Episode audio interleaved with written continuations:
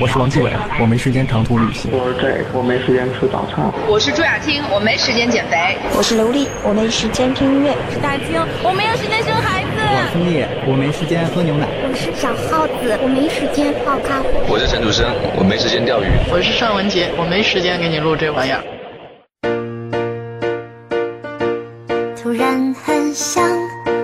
上班，发一发呆，头一点蓝，但是又要问我自己，是不是要坚强一点？梦想总是。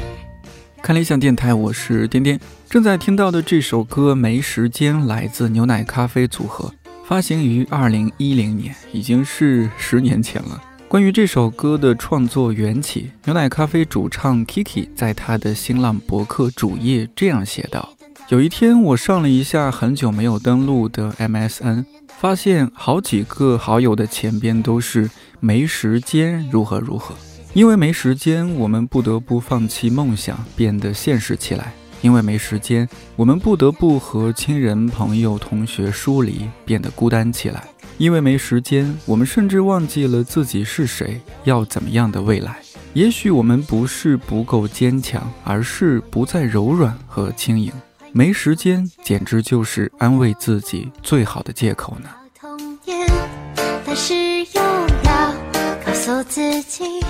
Kiki 在博客时代写的这几段话，至今好像也没有过时。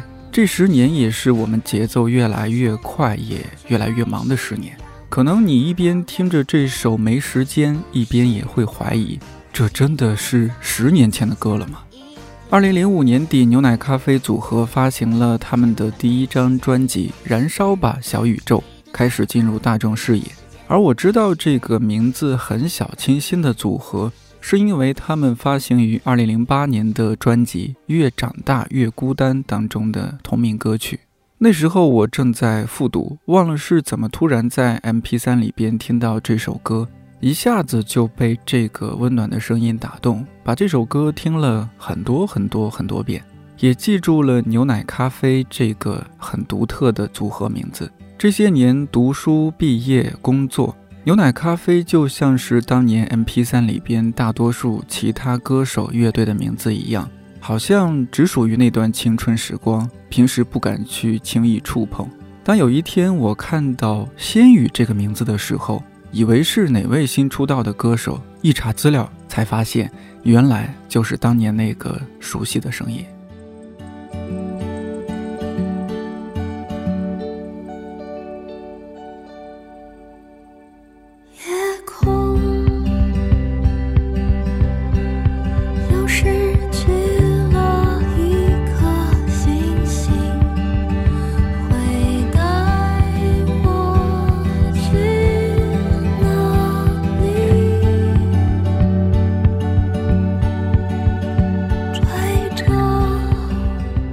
二零一九年六月，牛奶咖啡主唱 Kiki 以“仙羽”这个新艺名发布了首张个人专辑《百叶行》。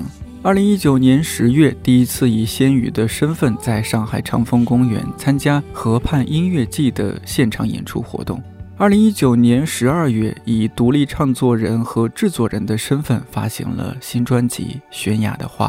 这张新专辑很有意思，也很有想法。一共分为四个 part，前三个 part 是曙光篇、正午篇，还有暗夜篇。歌曲的伴奏部分作为第四个 part，你可以试着按照这个顺序来听。尤其暗夜篇里的两首歌，会和印象中他的风格很不一样。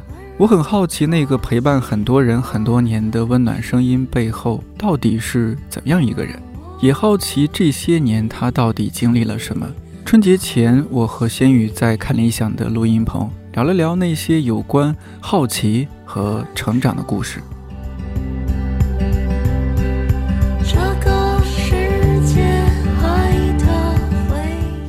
可不可以先解释一下为什么叫仙羽？嗯，仙是那个旺旺仙贝的仙，羽是羽毛的羽。嗯，最开始它的意义就是取自于一句诗词，我喜欢的词人苏轼“仙山一线五色雨”，我觉得是一个很美的意境。嗯。然后又比较好记，我还想说，如果是我。呃，应该你越呃越长大越孤单那首是零八年发的嘛？嗯，我说如果我在同期听到了你，比如说尤其是你暗夜篇的那两首歌那样风格，我绝对会特别的分裂，我绝不相信这是同一个人的音乐，对，因为太不一样了。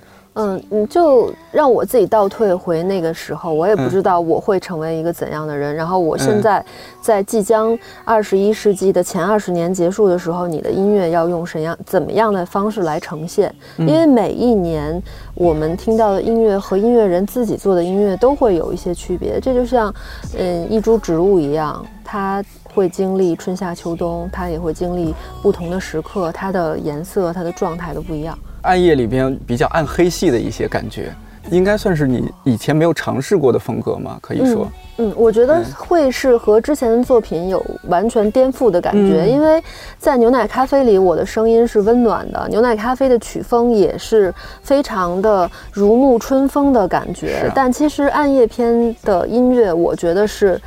炸裂的是强烈的，因为在写完这首歌曲小样的时候，我就和我的编曲人说，我希望这首歌是暴力的，因为他在讲回忆，所有的回忆都需要用暴力去击碎它，去重才能够重建，所以我希望是一种很痛快的感觉。现在的他给给到我的一个编曲，我就很喜欢。编曲人其实是很有喜感的人，他的那种暴力不是那种我们讲到的很纠结的暴力，而是一种，呃，充满喜感。让你觉得，甚至有一丝嘴角听完嘴角微微上翘的那种，有点调皮，就是一种调皮的那种暴力，很过瘾。但它又和真正的音域没有太多关系。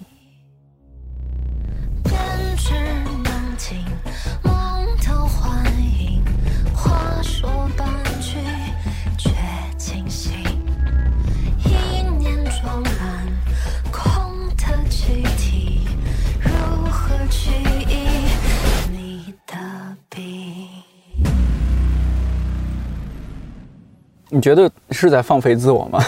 我觉得我一直很放飞，只不过大家误解我了。只不过大家会把我套在一个牛奶咖啡主唱的壳里面，觉得你是一个呃那个小清新，喜欢穿帆布鞋和花裙子。但其实呃真人并不是大家所想象的那样。说到牛奶咖啡，比如说零八年那首歌出来，当时我零七年高考失利了，然后零八年在复读。比如说我复读，那原来的很多好朋友同学，他们去了其他地方复读，或者说他们已经读了大学走了什么的，觉得真是越长大越孤单。我我 试图去感受你的感受，因为我觉得你的这个人生经历也是非常特别的一个人生经历。每个人都挺特别的，就不是每一个人都会经历、有勇气经历这样的 一段人生。因为其实我高考的时候也是属于呃失利，但是嗯，我就没有再选择重新去在第二年继续去高考，就选了一个并没有非常喜欢的专业，所以嗯，整个大学期间也不太不务正业吧。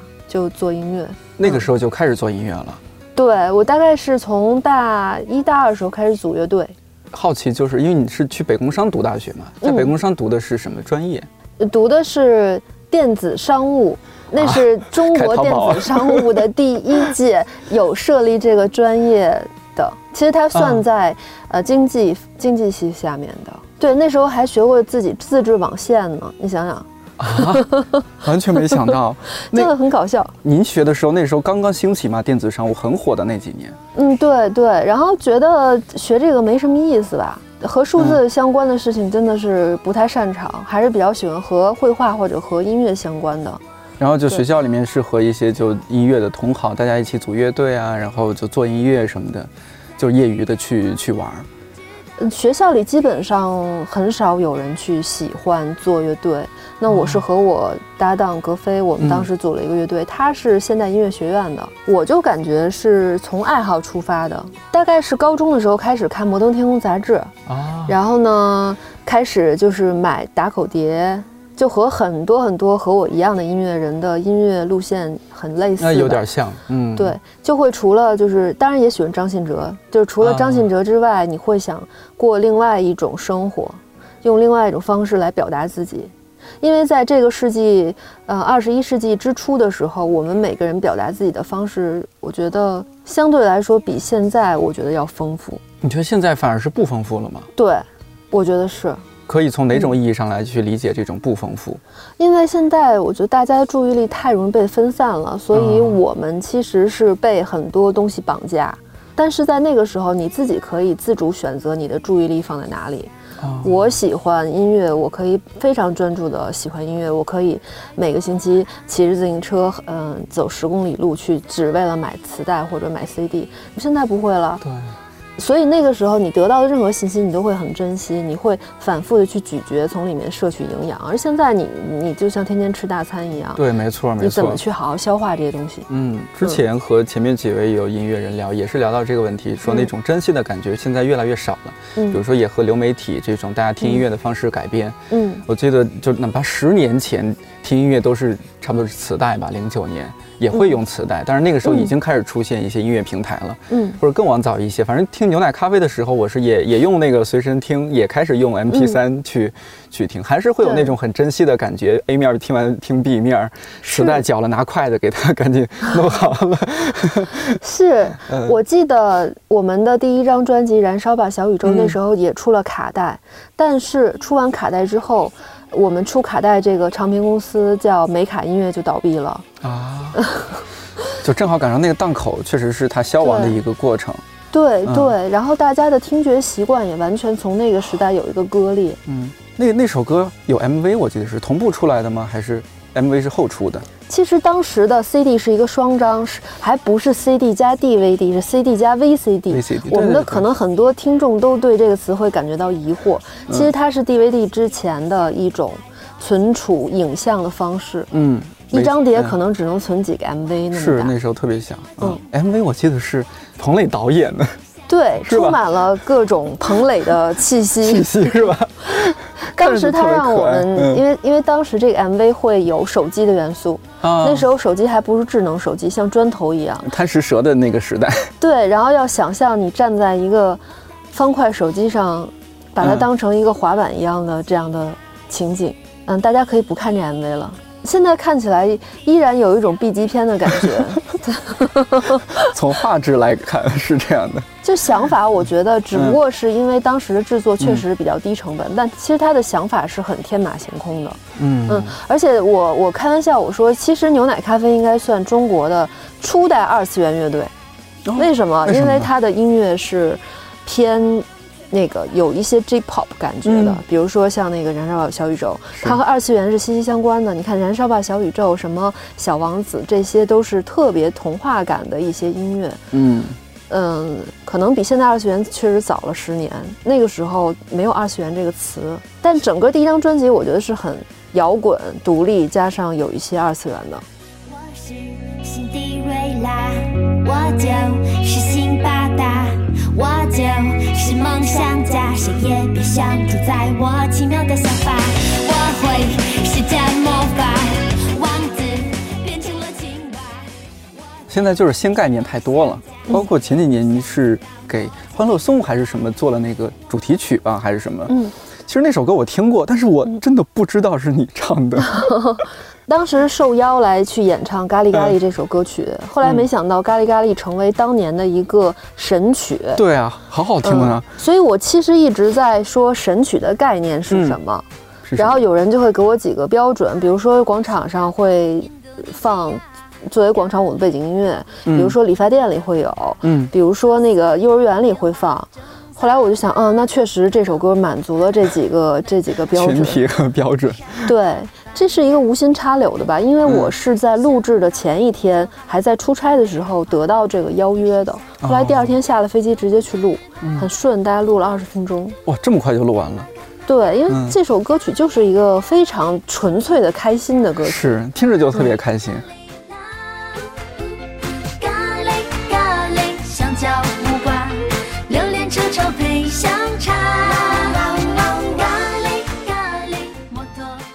我不知道你们有没有这样的鄙视链，比如说我的歌被广场舞大妈征用来用作经常跳广场舞，你会觉得不开心，还是会觉得哎也挺好啊？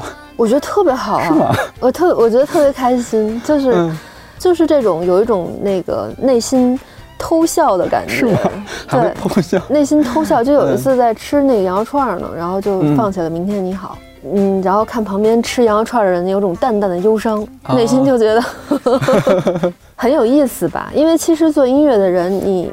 终归你做的音乐，你还是希望有共鸣的吧？没错啊，没有人说我做的音乐，我就不希望有任何共鸣吧？嗯，肯定的，就是一，比如说我现在做电台，也算是一种声音的一种媒介。那嗯，音乐人是他当然是音乐的形式，但也是一种声音。有时候会觉得说，一个声音可能一年两年不觉得，那多年之后再倒回来去想，觉得哦，原来这个声音陪伴我这么久。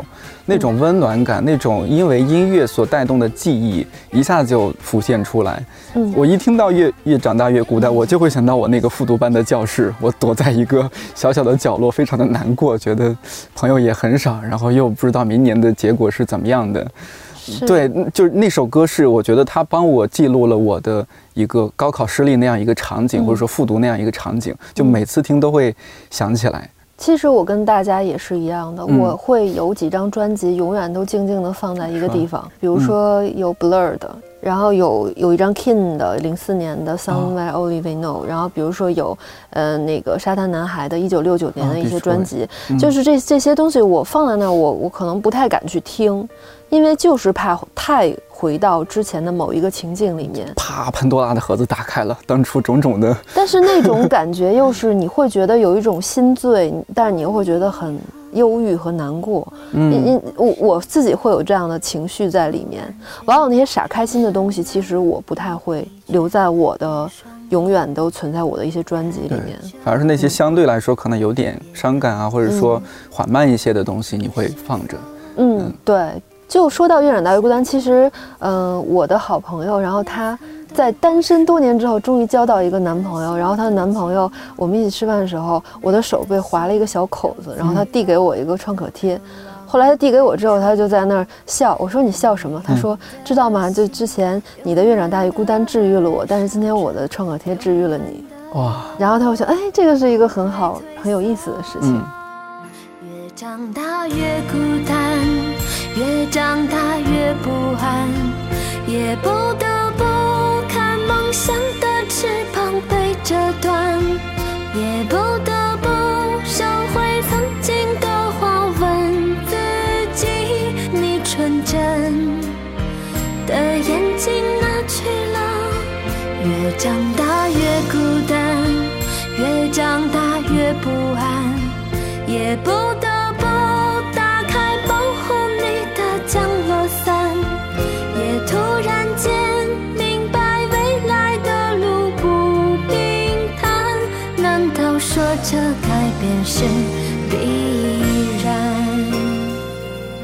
当时是公司这边的一些想法，还是你自己觉得想做像那样的一些呃歌曲？就我们听起来会觉得非常的校园青春那种励志，有点，嗯，但是很好，我很喜欢。嗯，两个人的合作就会是一种思维和整个两个人的经验意识以及两个人的世界的一种碰撞与结合。最终大家达到一种共识，成为大家听到的作品。但是我觉得我和我的搭档之间还是会有一些的默契。这个默契就是说，牛奶咖啡这个组合它的真正存在意义是什么？因为有的音乐人他存在意义可能就是给我们带来神曲和快乐，有的音乐人他希望做出很口水、很拔辣的歌曲，让人在失恋或者是难过的时候能够感情释放出来。那我觉得牛奶咖啡音乐其实就应该给人一种。可能是温的，可能是淡淡的，但它在某些时刻会能够去有一种陪伴感，所以这是这么多年我们一直没有去因为市场或者是因为整个乐坛的风向标而去改变的一些东西。就现在越来越多会听到，哎，我听你歌长大的这种，就这种梗，你会反反感吗？我我听说有些人会反感，说你什么意思？说我年龄大吗？尤其你女性都会很很敏感吗？年龄什么的？没有没有，这个我我觉得特别。特别理解，因为我之前就非常傻傻的跟郑钧说过，哦，是吧？郑钧老师，因为，因为我他的那个《灰姑娘》那张专辑我特喜欢，然后第一次见到他，我说郑钧老师，我听你歌长大的，然后郑钧老师特别尴尬的微笑了？这句话能不能换个说法说？我特别想求教一下，你有没有经验和心得给我分享一下？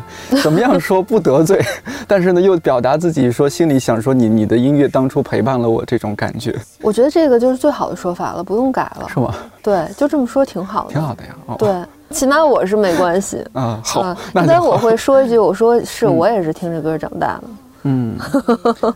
单说，因为很多音乐的那个作词都是你嘛，嗯，然后我看那些歌词，就一方面觉得哦，这写的不就是那个时时期的自己吗？就我不知道你会不会是确实自己是处于那种状态，还是说其实音乐人创作归创作，生活性格归生活性格。我觉得越长大越孤单，还有就是牛奶咖啡前面很多作品就像是，呃，我自己的成长的路一样，我跟大家一样，就是第一代独生子女。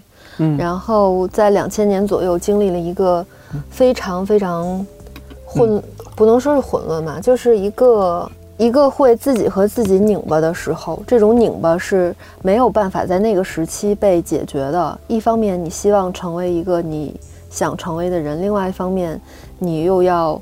嗯，受到环境的各种影响，没错。嗯，而且就是我的同学，大概从二十五岁之后，就慢慢走入了一个既定的人生道路，结婚生孩子，然后一份稳定的工作，成为社会上所谓有用的、成功的人。嗯，大家都往这个方向去努力，然后我就会越来越觉得，我做的事情和他们是没有太多关系的。你那个时候对自己的一些想法是怎么样的？就是当然也不能说咱成为一个是对社会无用的人，嗯，但是说是会觉得自己好像有点特别。我那时候想法特别傻，特别简单。我的意思就是我得我得是做最好的女主唱，当然就这么想。就我们得去做特别厉害的演出，特别厉害的专辑。嗯，但那个对于一个年轻人来说，你只知道厉害和酷，但是你根本没办法去定义厉害和酷是什么。嗯，对，那个时候在校园，你是不是风云人物啊？觉得声音又这么好听？没有，我的性格真正从三十岁之后才变外向的。啊，之前是一个很内向吗？就很闷的人吧，很闷的人。我我是必须要每次演出把我要说什么写在纸上，看无数遍，记住我演出时候要怎么跟观众互动，我才能去说出话的人。啊，嗯，对。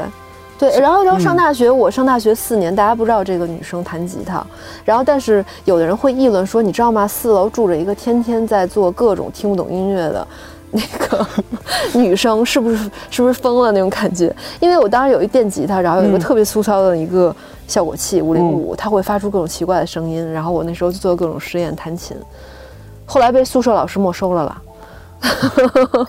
嗯，所以那个时候也会有一种孤独的感觉，觉得哎，和大家就是好像有有一些距离在那儿。嗯，解放天性这个词是后来才知道的。我觉得如果在我的比较年轻的时候，有一个人能够去和我说，就是现在的我去跟那个时候的我去说一些话，我那时候可能会好很多。我不知道可不可以问，比如说那个时候你觉得自己的内向啊，或者甚至有点忧郁、抑郁，这些是来源于什么呢？就觉得自己，比如说大学去去的这个非常不满意，专业也不喜欢，嗯，然后或者说对人生有种种迷茫，还是可能天生的一个性格的问题。我觉得是因为我们每一个就是大部分的中国孩子都会被教育的你要很乖，嗯，但其实我觉得我内心是和“乖”这个词没任何关系的，但表面你又是一个很乖很乖的女生，这就是一种。永远会给你内心有一种拧巴的感觉嗯！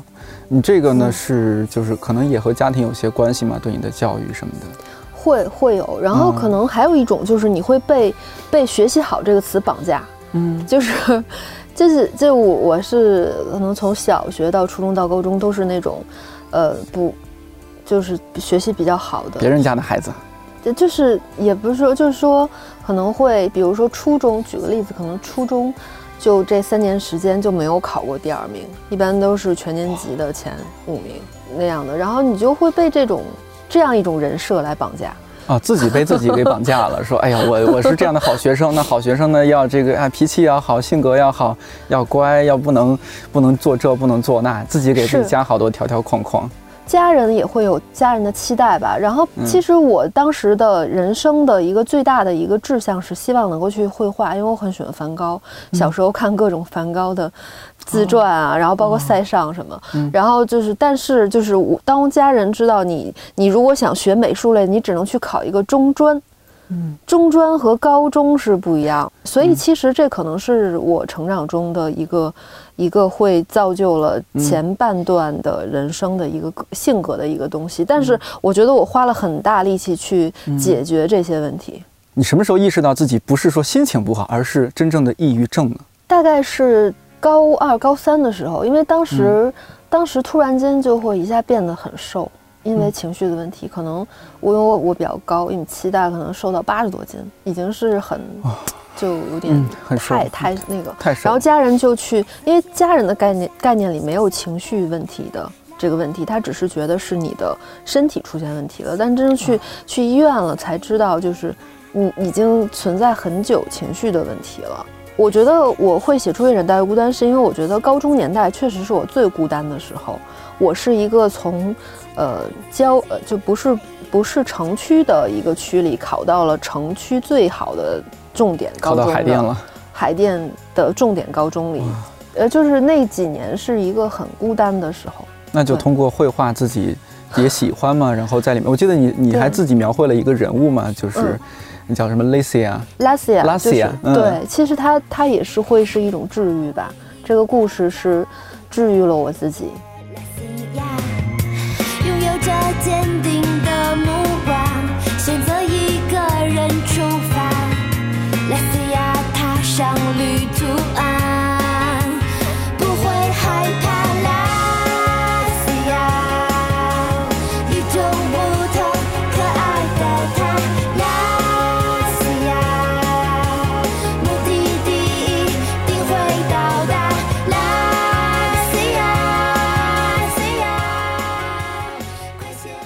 这是我 完全想不到的部分，因为看到现在的你，我觉得还蛮开朗的，包括一一进来打招呼啊什么的。对，就是觉得哇，我觉得现在是我人生中非常非常好的一个时候了。我觉得比十几岁、二十几岁都要开心、要快乐很多。嗯，觉得和做音乐会也有关系吗？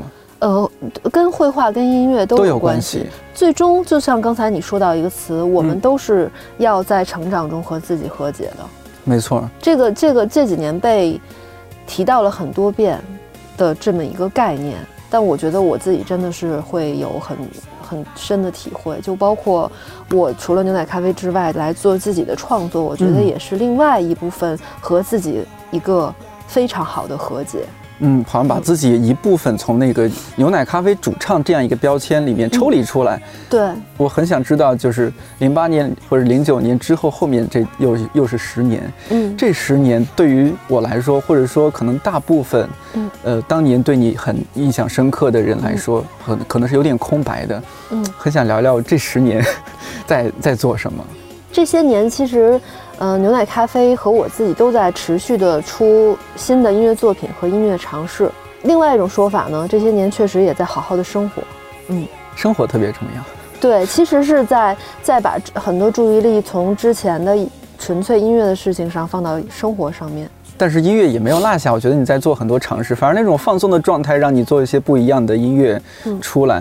对，音乐方面能不能大致说一下？你觉得这几年自己做了哪些尝试？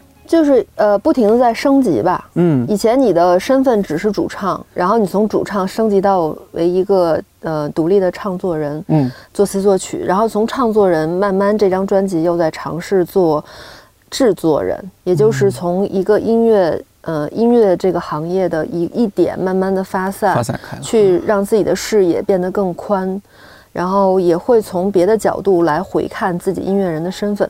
嗯，包括音乐风格你也在变化呀，我觉得，嗯，这个有没有可以来讲讲的一些故事？为什么会做一些尝试？嗯，整个大的一个音乐的风格还是在流行的范畴之内，没错。但就是我们一直希望让就是我们做的音乐是能够更有共鸣的，还是流行范畴之内。但是我们会希望这个所有的音乐都是能够用用心，并且是能够加入很多我们独特的心思的。牛奶咖啡也是，包括我自己也是。那我这张专辑的一个受限可能就更少了。我在想的时候不会去想，哎，这个我得缔造神曲啊，缔造金句啊，啊，或者是我得呃顺应现在的 EDM 也好，或者是顺应现在的民谣也好，没有，只是从作品本身出发，它适合什么样子。他是一个怎么样的孩子？穿什么样的衣服？怎么样的是最得体的？给到他一个最得体的样子，最终再形成一张专辑。嗯，悬崖的花最新专辑里面主打歌就是悬崖的花，歌里边是叫什么？如果爱是枷锁，我们找寻自己的传说。嗯，不如天地陪我。嗯，好霸气啊！就觉得很，嗯，我觉得他其实是想让大家意识到一个事情。就是我们每个人生活生活在这个星球上面，我们是独立的一个生物，我们不会因为不要因为任何人你去成长，你的茁壮成长，你的每天活得很自信，你的每一天活得很充实，不不因为任何人，你只因为你自己，然后没有任何原因你要你要成长。盛开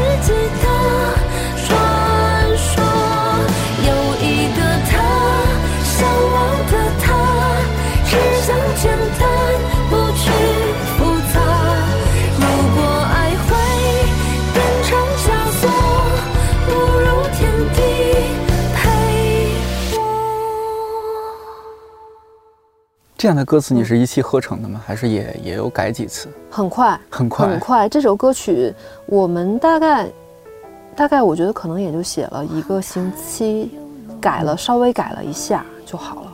嗯，但一季其实更快，一季是十分钟写完的，就歌词加上曲。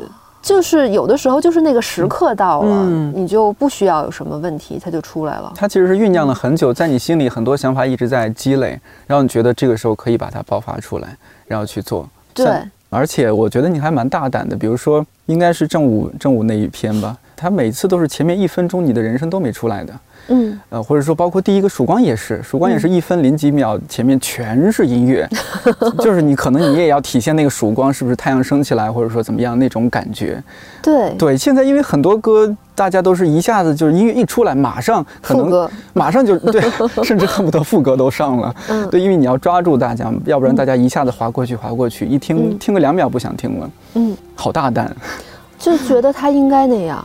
还是不要太违背自己内心的想法，因为如果没有前面的铺垫，这首歌是不完整的。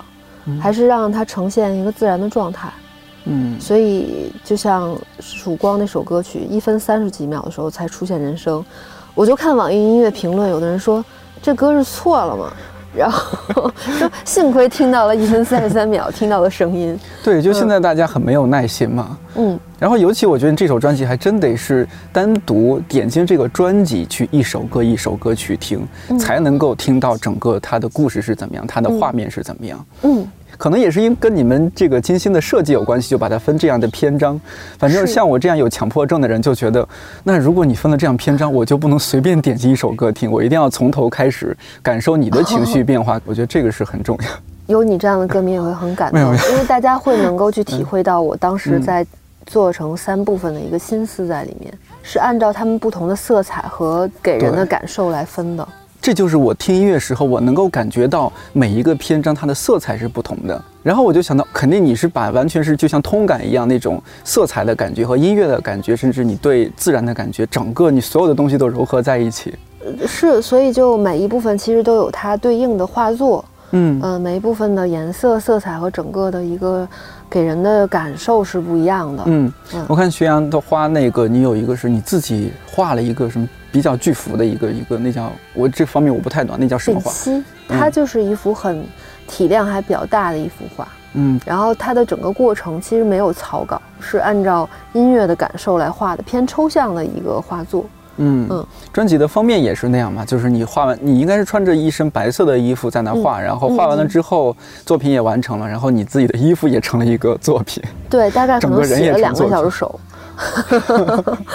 但看着好炫呐，就是特特别酷，然后那种张力、那种冲击力特别的足。它会让人有一种还原一种比比较自然和原始的状态，因为颜料是有温度的，颜料在画面上形成的一个厚也是有厚度的，跟音乐一样。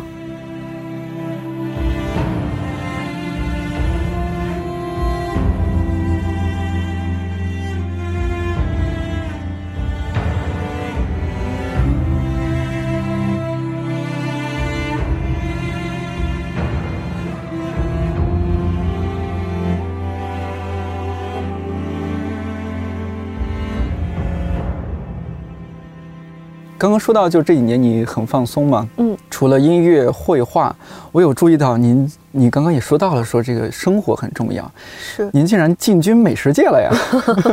今年关于美食的方面有一些潦草，因为今年是比较忙的一年啊，主要没有特别大块时间，像之前会花很多心思来自己去做饭。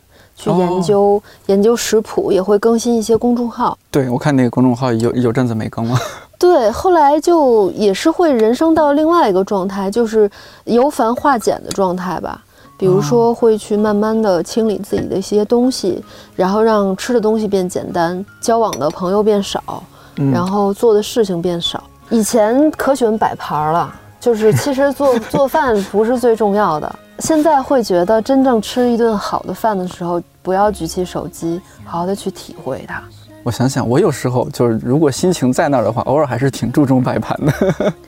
嗯，对，就是也也是会有乐趣。以前会觉得摆盘也跟画画一样吧？啊，对啊。嗯，现现在喜欢简单粗暴的，比如说各种就是怎么能把食物用水煮也很好吃，就是根据食物本身食材的味道来去做它。你是想通过做这样的一些事情，是想想怎么样？只是说娱乐自己吗？还是说是是有一些什么样的想法在里边？就像我们刚才谈到的，当你做音乐已经遇到一定瓶颈的时候，你发现呃这中间出现什么问题？后来你发觉哦，就是因为你没有生没有在关注生活其他的方面。往往音乐真正有进步，是因为你从其他的领域吸取到了营养，无论它是。美食还是旅行，还是电影，还是哪怕是跟别人唠唠嗑，唠嗑什么的，对，这些都是会去滋养你的。只不过你的你的那个时间段，你花费了一些时间去做一些貌似不相关的事情，但最终它会回到你的。本身你最爱的一件事情上面，嗯，因为音乐也是从生活里面生长出来的呀，嗯嗯，最早的音乐不是原始人站在一起听古风，说呜呜呜是吧？之类的。就今年关于音乐会有一些新的体呃领悟，因为之前我的工工作主要是主唱，主要是 vocal 的部分，嗯，今年开始做制作人，也开始嗯非常用心的来练习一样乐器，也会给我一些启发，就是。当你非常用心的做一些重复性工作的时候，你的人生会有很大的收获。比如，就是非常简单的去重复弹音阶，重复弹一个曲子，就重复一件事情，会让你得到很多收获。我今年和很很多音乐人朋友在一起，他们给我特别多的启发，就是他们一直都可以非常安静的来做重复性的工作。嗯，这个是现代人非常缺乏的一件事情。看重复的做什么样的工作，如果像我自己，我我特特喜欢做家务，就是那也很好啊，起码是让自己的环生活的环境变好。我觉得我我们认识的音乐人，其实大家都还是对美食很感兴趣，并且都是比较好奇的人。嗯，前两天我看到一个观点，我觉得还蛮呃，就觉得有点对，就说，嗯，人在愉悦的时候，比如说听音乐、看到一个好看的电影，或者欣赏到一个美丽的画作的时候，大脑会分泌一种物质，这种物质是可以让你的细胞重新返老还童的。后来我想，哦，也许这个原因是很多年轻人，呃，有很多音乐人能够保鲜的一个一个一个原因。有道理，像我觉得做很多事情，好奇心。是特别特别重要，所以今天就我们之前和讨论说我们该聊些什么，我就说好奇，嗯，这个挺重要。所以我们自己的唱片的厂牌叫好奇音乐，嗯，因为我觉得好奇心是一种就很厉害的原动力，它其实比上进心还要厉害。因为我觉得好奇心是一个很自发的，而上进心你会有一种背负某一种压力在，你才会上进。但好奇心是一个很源源不断从内心。内心的一种动力在里面。啊，所以这么多年让你能够不断的，你刚刚说的学乐器也好，或者说自己继续尝试在绘画方面进步，包括说生活、做美食这些，嗯，这些都是能够让你说不断不断，一方面自己也更打开自己，更开心，变得更更开朗一些，然后另一方面音乐也能够更加的和之前不一样。你现在听自己很多年前的音乐，会有一种什么样的什么感觉？嗯，看站在哪个角度。如果是站在一个专业领域，就说制作的真差。然后，如果站在一个听众的角度，会觉得当时有一种还会令自己感动的赤子之心吧。就是之前的音乐，其实真的是能够用青春来去定义它。嗯，所有的音乐其实都是青春年代最珍贵的一个人生的精华在里面。嗯，不管它是什么样的，但它确实记录了当初最真实的自己。对，包括所有的那些粗糙的，我刚才所自己去诟病的那些制作不好的部分，其实都有它的一种很，我觉得很青涩的美感在里面。对，唱也是没有技巧。那比如说，呃，乐器演奏也很简单、直接、粗暴。嗯，但是你会会感动到。当然，这是年龄增长，它必然会经历的一个过程嘛。嗯，就像是说，大家说人也是一样，十十岁一个样子，二十岁、三十岁，每个阶段都有它不同的魅力和气质。是，就像大家现在经常会提到的一个词“油腻”，就是说油腻的定义是什么？嗯，一个曾经很很清澈的人变得油腻的原因是什么？我也我也会想这个问题。有好奇心，我觉得不会油腻。是是，会好奇心其实是可以去油的一个方式，但更多的油腻，我觉得有的时候是其实是想的太多了，哦，就想的少一些，想的更纯粹一些吧。我觉得就是想要的东西和想做的事情，你一定要达成一个很好的平衡才行，很难其实。嗯，二零一九年你觉得自己做过最酷的一件事儿是什么？就是从一个主唱。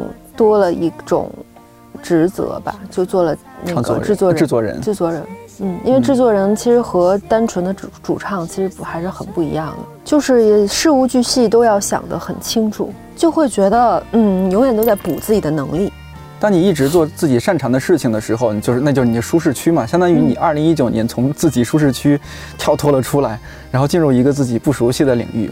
可能不可避免要受一点点挫折或者伤，是，嗯，会有，你会觉得，你会觉得，单纯音乐这件事情，你的能力永远是都有提高的可能性。你永远在打开了一个新的境界的时候，你会发现你什么都不是，你什么都不懂，你还要懂更多的东西，才能够去驾驭到你想驾驭到的风格。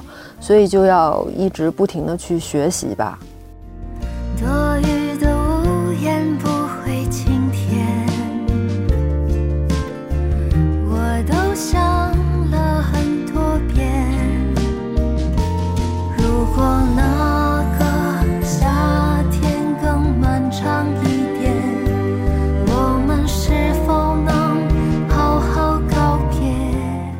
录制这期电台的时候，仙宇正在准备二零二零年的巡演，原定第一场是三月二十号在广州的毛。受疫情影响，三月三号，仙宇所在的好奇音乐官方宣布巡演延期，具体时间待定。再见昨天，无论走了有多远。和大家一样，我现在也正在经历一个特殊的时段。受到疫情的影响，为了保证大家的安全，我的新专辑《悬崖的花》的主题巡演也会把时间暂时性的延后，希望可以是在一切风平浪静之后的夏天，依然在现场可以见到大家。我也会在第一时间在我的新浪微博和粉丝群里面告诉大家巡演改期的时间。题外话，就是因为疫情的影响，虽然延期了，但是会给到我们更长的一个准备的时段。相信经过一段时间沉淀和更长时间的准备之后，会给大家带来更精彩的现场。最近和大家一样，也是宅在家里，大概有一个多月时间了，可以让自己的脚步慢下来，做到真正的去沉淀，真正的专注到某一件事情里面。在这段时间里，也有了非常充足的时间去进修我感兴趣的两个在线课程，一个就是混音。一个就是呃编曲软件 Logic 的操作，还有就是之前因为工作比较忙，很少会自己做饭。疫情的期间也会经常的去逛菜店买菜回来，在家慢慢的做一顿晚餐。另外就是也在准备自己二零二零年的新专辑。在这段特别的时间里，也是想祝福大家，希望在今年的夏天现场见到你。